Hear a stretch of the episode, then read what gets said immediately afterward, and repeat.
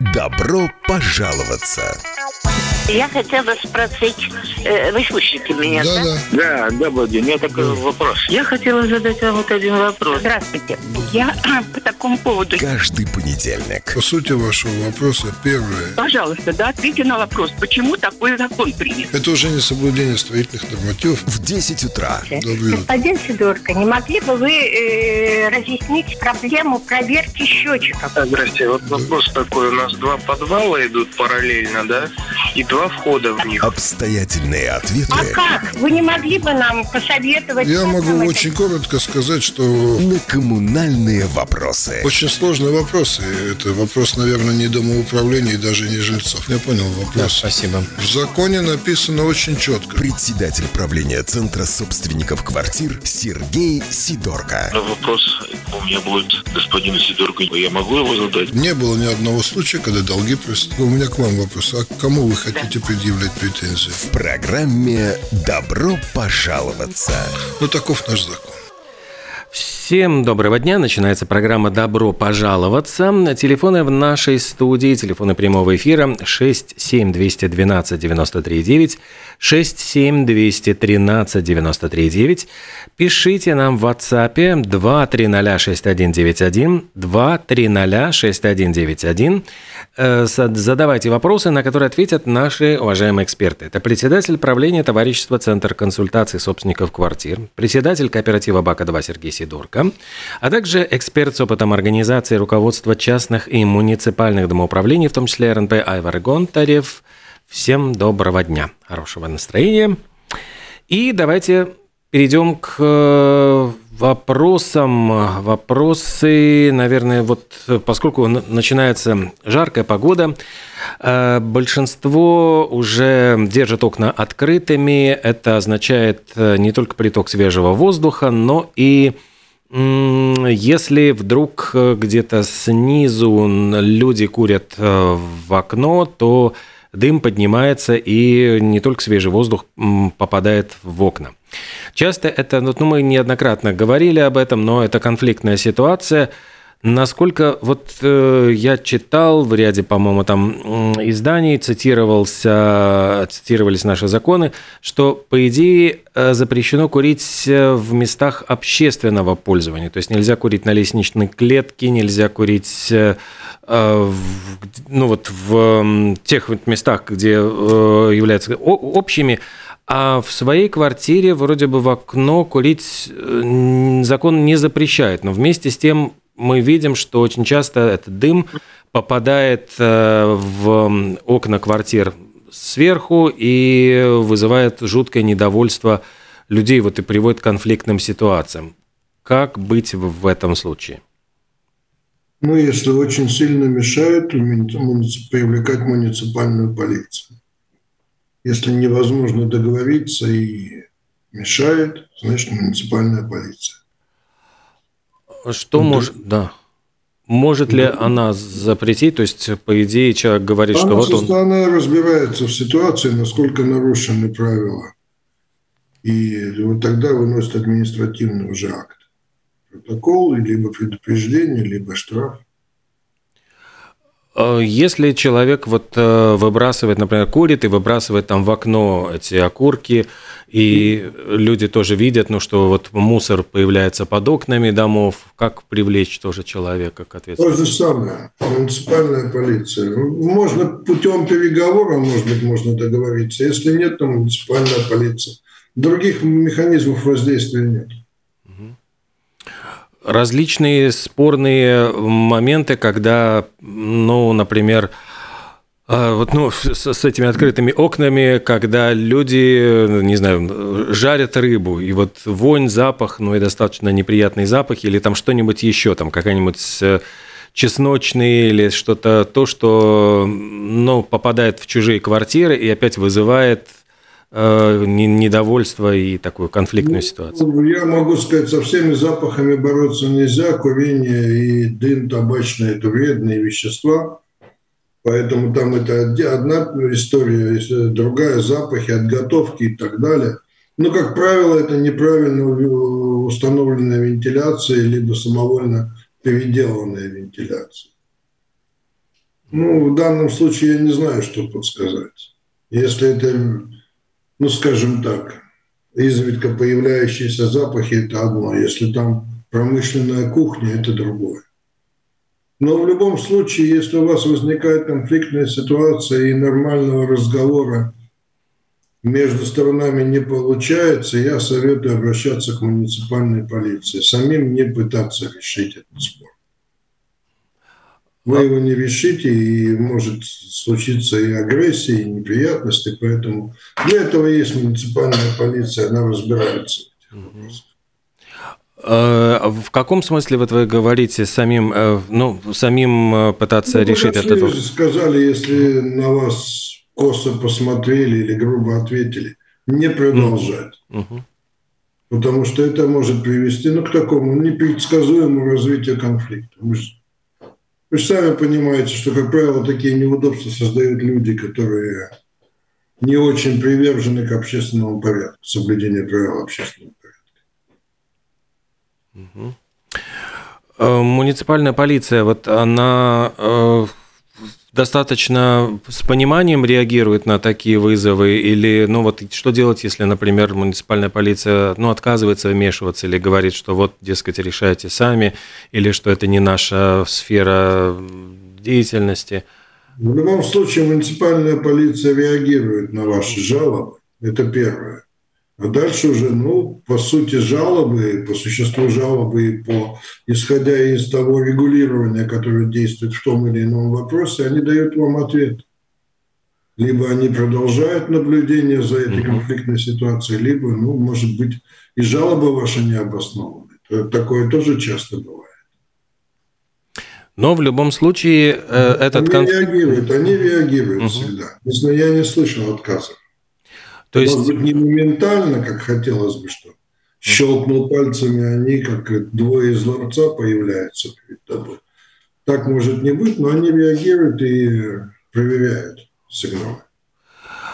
Я к тому, что если ну, действительно, что это может не произойти сразу же, но в любом случае, если написано заявление, то это сигнал, и если они копятся, и где-то вот на эти сигналы там они продолжают поступать, то должны в любом случае каким-то образом отреагировать. И, э, ну, то есть вот, вот это тот путь цивилизованный, которым должен происходить вот это все. И безопасный, я подчеркну. Угу. Ну да. 67212 93 9, 67213 93 и 9 телефоны в нашей студии. Э, продолжаем вот разбираться с... Эм, э, да, ну вот э, сейчас лето, и действительно мы начинаем больше пить. Вот насколько безопасно пить воду из-под крана? Нужно ли ее очищать через фильтры, кипятить? Можно ли использовать для приготовления там, кофе и супов? Потому что э, не новая информация, но статистика говорит о том, что 77% э, опрошенных пили водопроводную воду, и только вот буквально 22% потребляют воду исключительно из э, магазина, ну то есть покупают э, питьевую воду только в магазине. То есть 77%. И, ну, там есть, правда, включается туда процент тех, кто и так, и так. То есть иногда покупает, иногда э, пьет водопроводную воду. Насколько это вот, ну, по нашим нормам безопасно и а, нужно ли действительно пропускать ее через какие-то специальные фильтры, которые сейчас очень активно продаются во многих магазинах, супермаркетах? Я отвечу так. Сам я пью воду из водопроводного крана. В Риге одна из чистейших в Европе вода, которая находится в коммунальном хозяйстве. Она и вкусная, и чистая, и там нет никаких проблем. Я не вижу проблем. Это первое. Второе, то, что люди покупают воду, но это их выбор. Может быть, им больше нравится более минерализованная вода. Так что здесь, э, я думаю, что в Риге тот, кто пользуется центральным водоснабжением, сомнений быть не должно. Вода у нас очень чистая и питьевая. Идет из крана. Есть ли здесь какой-то такой психологический фактор, потому что э, вот тоже в вопросах выявили очень интересный момент, что психологически люди готовы набирать воду для питья на кухне, но э, боятся пить воду из крана, который расположен или в ванной комнате, или в туалете. Вот им кажется, что там как бы она не чистая вода. Хотя э, абсолютно понятно, что она идет по одной и той же трубе. То есть Разницы никакой нету, более того, вы правы. В пятиэтажках она выходит из одной и той же трубы. Если есть дома, где, ну, где два стояка на квартиру, хотя это все выходит из одной трубы, и проблем нету. Насчет квартирных фильтров я хочу обратить внимание, что есть две опасности от квартирных фильтров. Пользу я не знаю, это уже там вопрос каким-то химикам высоким. Первое, от перепада давления все-таки случается, очень часто бывает так, что крышка, которая, при помощи которой крепится гильза фильтра, начинает ослабевать и откручивается. Происходит залитие. Такое достаточно часто бывает. Это первое. И второе, то, что если уж вы поставили фильтр, то строго соблюдайте правила замены вкладных, э, ну, вкладышей всех этих фильтрующих элементов, потому что там, если вы посмотрите, то бытовой фильтр, он рассчитан там на полкуба воды, на куб воды. И если долго не менять все эти продвинутые фильтры, там такая зараза разведется, что никакое болото с ней не сравнится. Там надо очень часто менять воду, потому что фильтры со, со всеми этими вкладышами. Это такое место, где, стоит, где есть застой воды и где температура воды достаточно высокая. Это такой хороший рассадник, вообще-то говоря. То есть тут Поэтому... получается наоборот, даже можно еще хуже сделать, чем... Можно сделать достаточно серьезную ситуацию. Особенно если после отпуска вернулись, попили водички. А если вот эм, прорвало в трубу возле дома, вот какие-то такие ситуации бывают, э, кто платит за эту утечку воды, потому что сразу люди могут заволноваться, э, что ну, из их кошелька пойдет э, плата за вот эту вытекающую воду, а не, часто бывает, что не совсем оперативно удается отреагировать, там перекрыть эту э, аварию. Давайте, давайте договоримся так, что здесь очень важно, где стоит счетчик на доме. Если счетчик на доме стоит э, до места порыва, то тогда все то, что вытекло за счетчиком, это на счет собственников квартиры. Если счетчик стоит после этого места, где произошла утечка, ну, значит, убытки несет водоканал. Здесь очень четко все делится.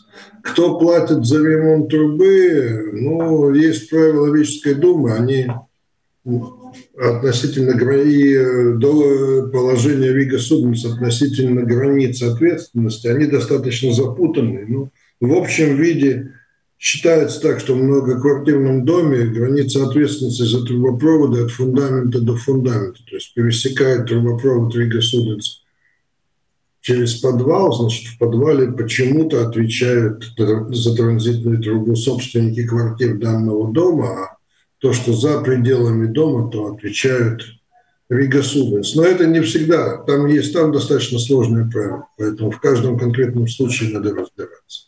Вообще Рига Субенс трактует свои правила так, что они где-то там далеко, а все остальное – это ответственность потребителя. Угу. То есть в основном должен всегда э, потребитель. То есть, когда начинается спор, они вдруг находят колодец, который стоит в места, ну, где-то метров двухстах от твоего дома, говорит, это конец моей границы ответственности. Все остальное – это ваша проблема. Ну, начинаешь с ними спорить, выясняется, что граница потихоньку начинает приближаться к твоему дому. Но, в принципе, вот в отличие, есть разница между Вигас и Вигас Уденс. Рига Силтумс четко постановил, и у него никаких проблем нету, что зона ответственности на счетчике.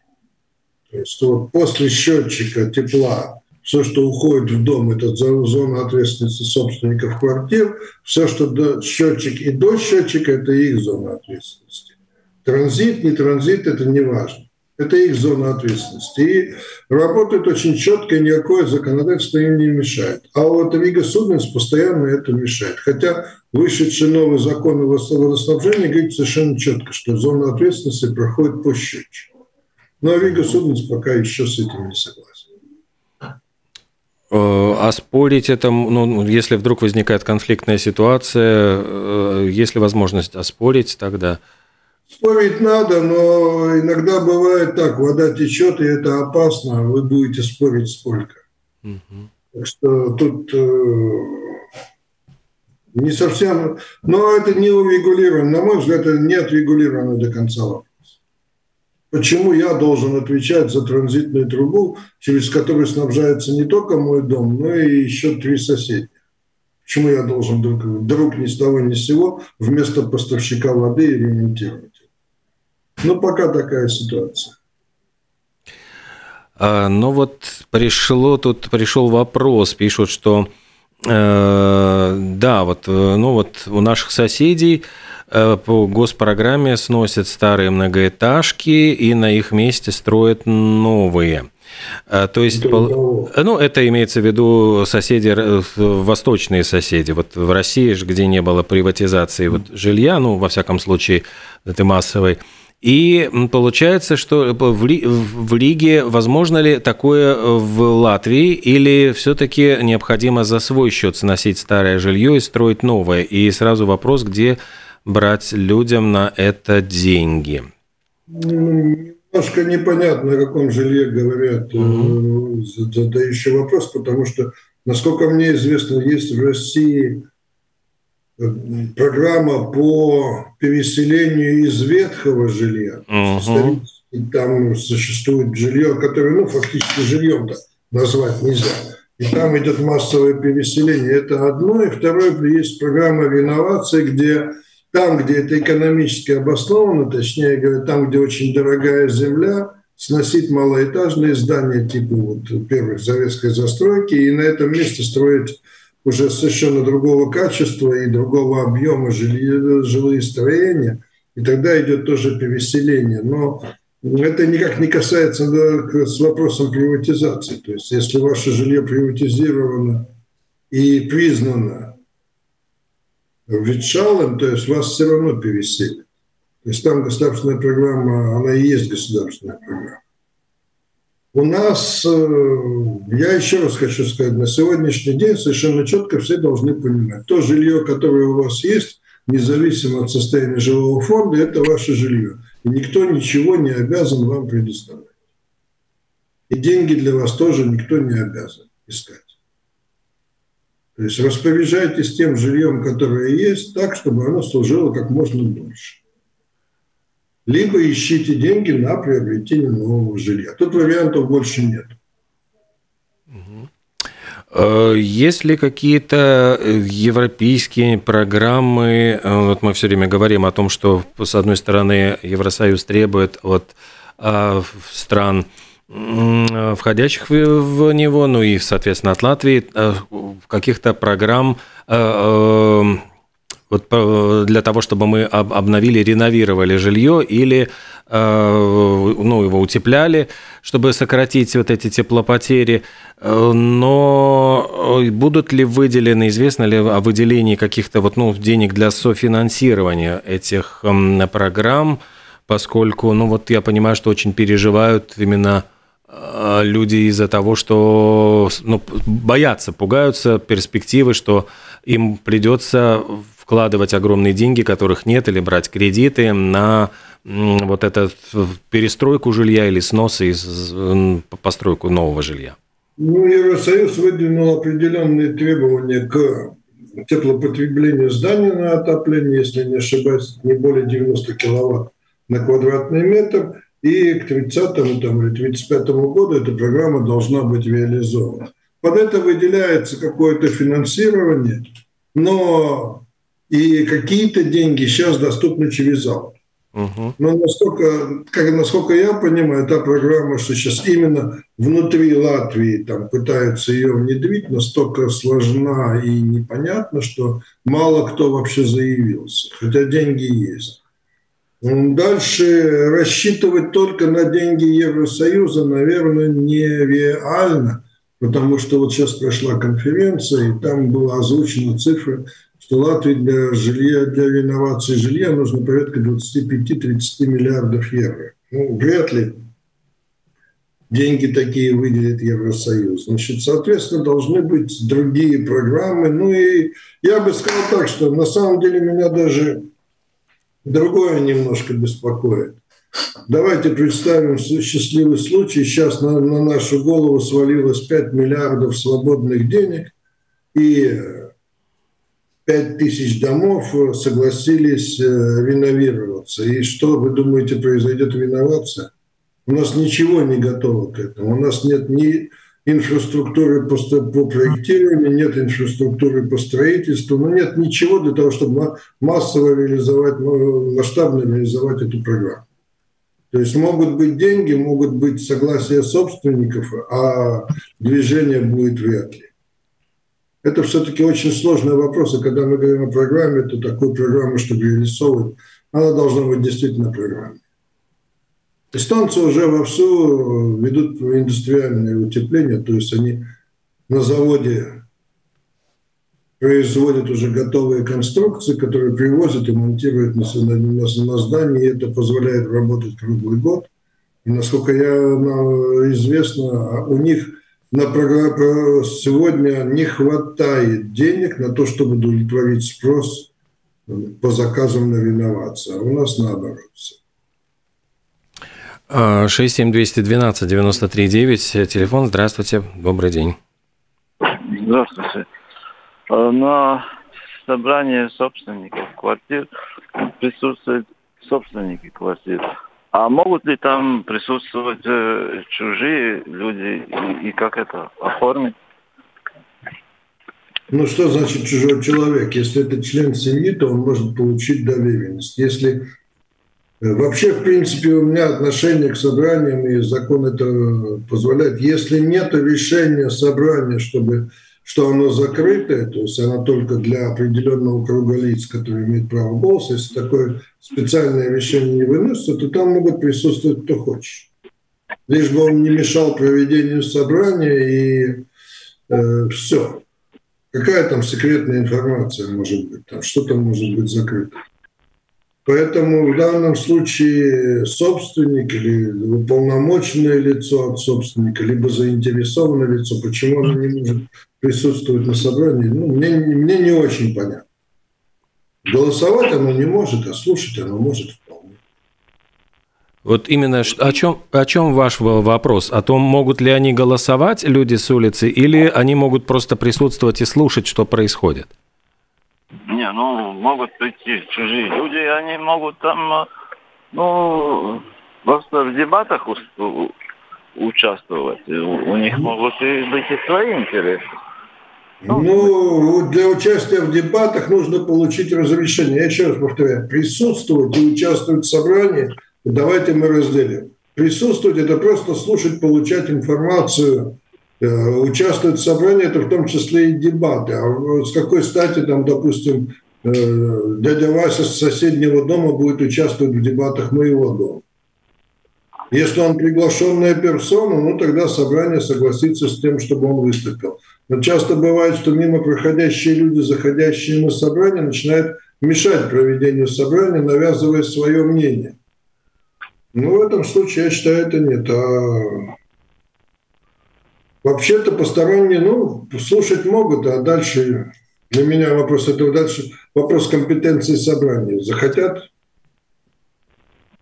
могут попросить уйти, не захотят, могут разрешить э, поговорить. А что, голосовать надо?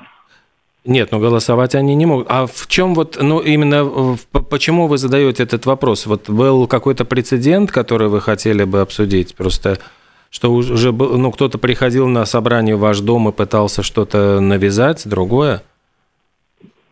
Ну, есть интересы, значит, привозят своих людей, и они там начинают э, ну, свой интерес выступать. Ну, понятно, то есть это люди, которые приводят своих типа экспертов или своих типа строителей и так далее. Ну, я хочу сказать так, что это, я не считаю это корректной деятельностью.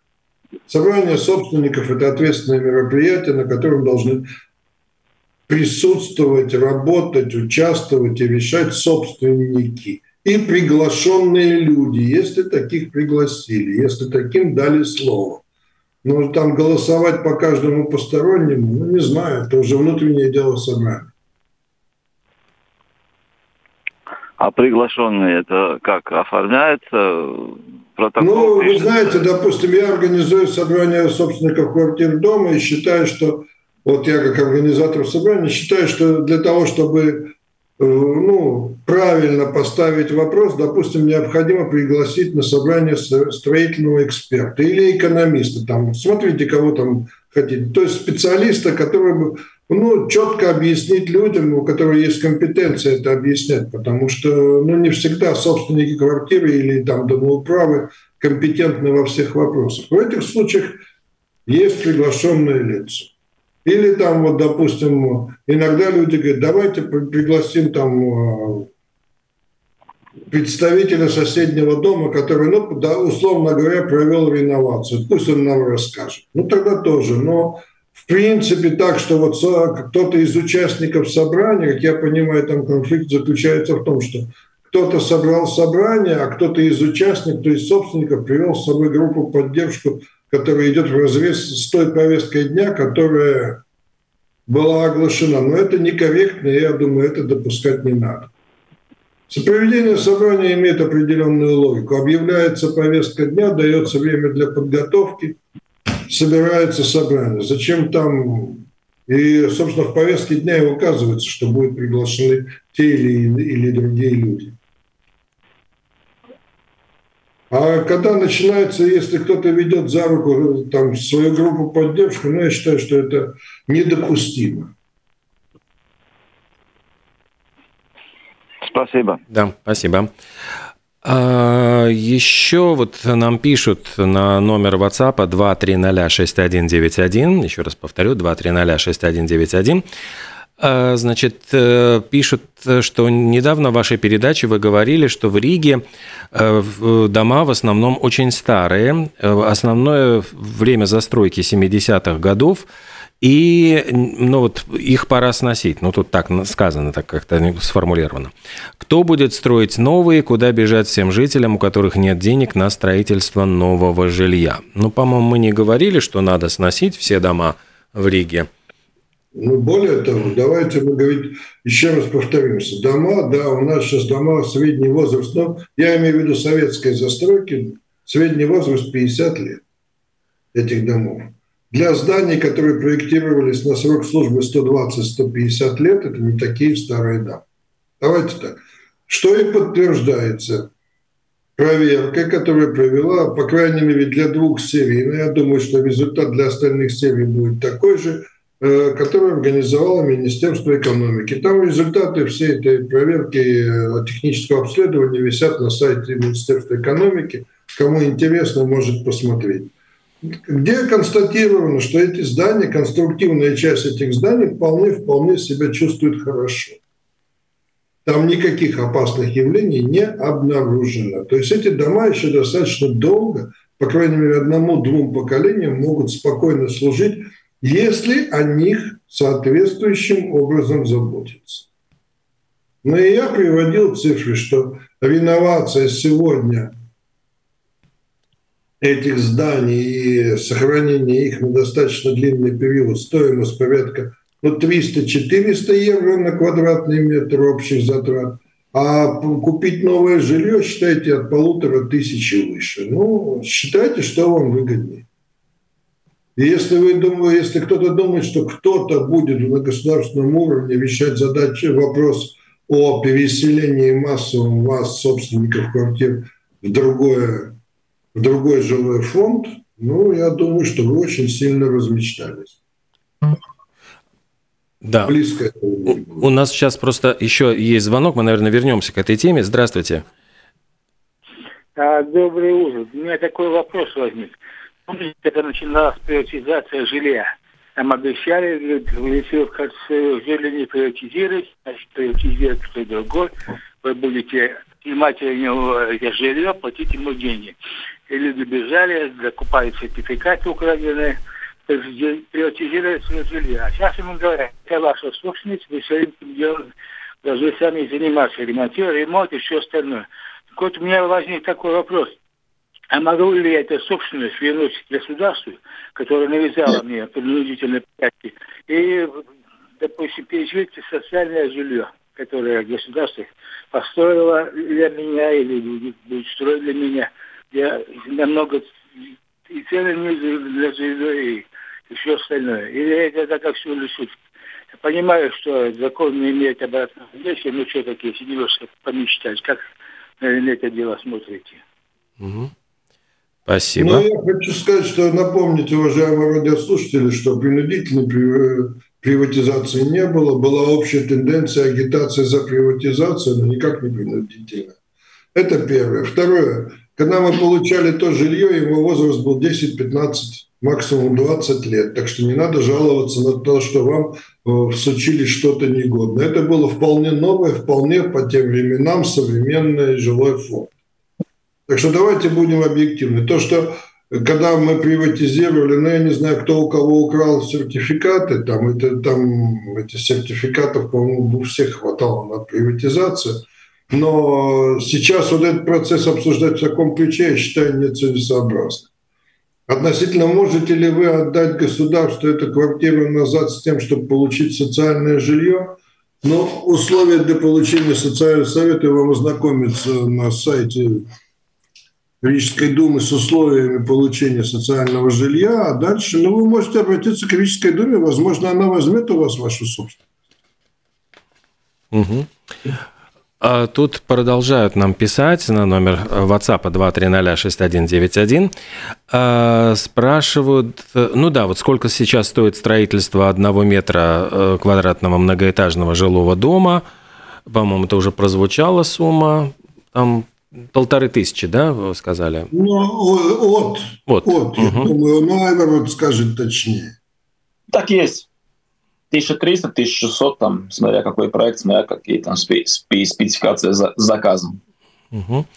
И тут да, еще пришел вопрос, можно ли потребовать от специалиста-эксперта предъявить документы об образовании спецподготовки, как проверить документы у членов управляющей компании – Какие документы вообще разрешают заниматься управлением и экспертизой по жилищно-хозяйственному комплексу?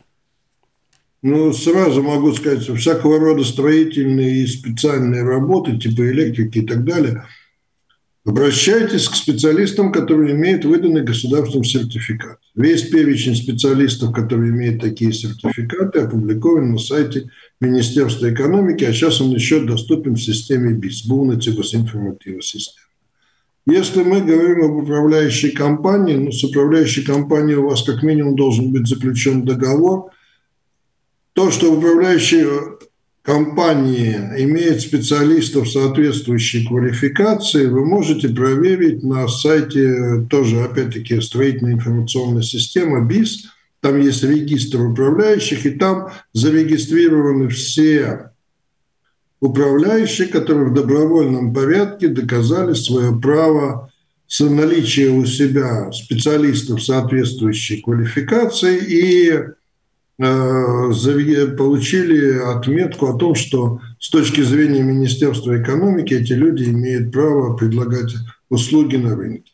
Это не обязательное правило, но в БИСе там отмечены все, кто это сделал. То есть мы предъявили в свое время документы об образовании своих штатных работников, о том, что они имеют соответствующий уровень образования и опыта. Министерство это оценило и занесло нас в реестр как управляющий, который имеет право предлагать услуги и вообще имеет право. Это не обязательное требование, оно есть, но оно не обязательное, но со временем, я думаю, будет. По крайней мере, я хочу сказать так, это ответственность собственников квартир, кого выбирать людей, которые доказали свою, ну, свою компетенцию, либо кого-то. Показывать, не показывать. Естественно, если я заключаю договор с инженером, то я прошу его предъявить сертификат. Я знаю, что я заключаю с лицом, у которого есть сертификат, но взглянуть на сертификат все-таки полезно. Сроки действия и так далее. А, вот вопрос, я понял. А, металлические водопроводные трубы в домах должны менять а, через 25 лет, но в период приватизации старые трубы никто не менял. Ну, это вот, наверное, относится к как раз-таки к вопросам о том, что вот эти прошедшие 30 лет, э, которые э, дома вот после, после этого процесса приватизации, в принципе, наверное, особенно никто домами не занимался, и поэтому и возникли такие вот проблемы в их обслуживании, эти проблемы сейчас копятся. Есть два параметра. Первый – нормативный срок службы. То есть есть документ, который говорит о том, что, допустим, безаварийная и нормальная работа трубопроводов, которые выполнены там из цинкового металла или черного металла, обеспечиваются в течение 25 лет. Это нормативный срок службы. Но а что значит нормативный срок службы? Это значит, когда вы подходите к моменту истечения нормативного срока службы, нужно произвести техническое обследование и, вообще посмотреть, потому что в принципе срок службы того или иного агрегата или коммуникации, он достаточно индивидуален. Но я сошлюсь на автомобиле. Можно у двух, двух разных хозяев один и тот же автомобиль помирает после первой сотни тысяч километров, а во втором он ходит 200-250. Все зависит от технического обслуживания, от того, как вы о нем заботились и какие условия эксплуатации были. Поэтому в данном случае нормативный срок службы – это ориентир для того, чтобы принимать решение, доста... ну, допустимо ли дальше эксплуатировать эту систему и что с ней надо делать. Ну, практика показала, что этот срок службы был занижен, и, в принципе, эти вот трубопроводы выдержали порядка 40 лет. Но уже сейчас понятно, что это предел. Больше 40 лет они уже ну, находятся в очень плачевном состоянии и их нужно менять.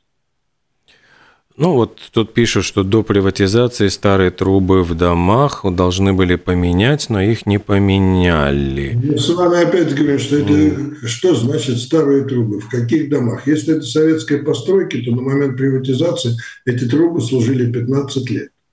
Чем мы вот забываем, что приватизация была в 95 году, а дома были построены в 85-м. Вот и сейчас сидим, старые трубы, 10 лет отслужили, да? Ну, вспомните, вы немножко сопоставьте две цифры. Дату сдачи дома в эксплуатацию, дату приватизации.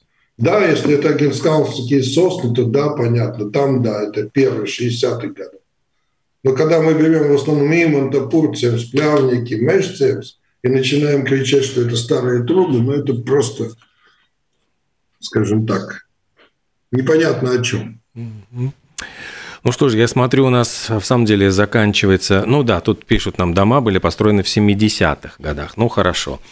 Сколько? Начиная с 76-го, тогда уже, говорит, 74-го, массовое строительство, это плямники, Пурцин, Смешцин и так далее, начиная с 76-го. А в принципе это 78-й, 85-й, 86-й год. Там в очень короткий период, это с 76 по 86 год, это примерно все было построено. Так что э, я вижу, да, нам делают знаки, что время программы подошло к концу. А, программа «Добро пожаловаться». Ваши вопросы вы можете присылать, мы обязательно их озвучим в следующей уже передаче на WhatsApp 2306191. Сергей Сидорко, председатель правления товарищества Центра консультации собственников квартиры, председатель кооператива «Бака-2», Евро Гонтарев, эксперт с опытом организации руководства частных и муниципальных домоуправлений, в том числе РНП. Сегодня были с нами на связи, отвечали на ваши вопросы. Спасибо большое и до следующего понедельника. Хорошего дня. До свидания. learning.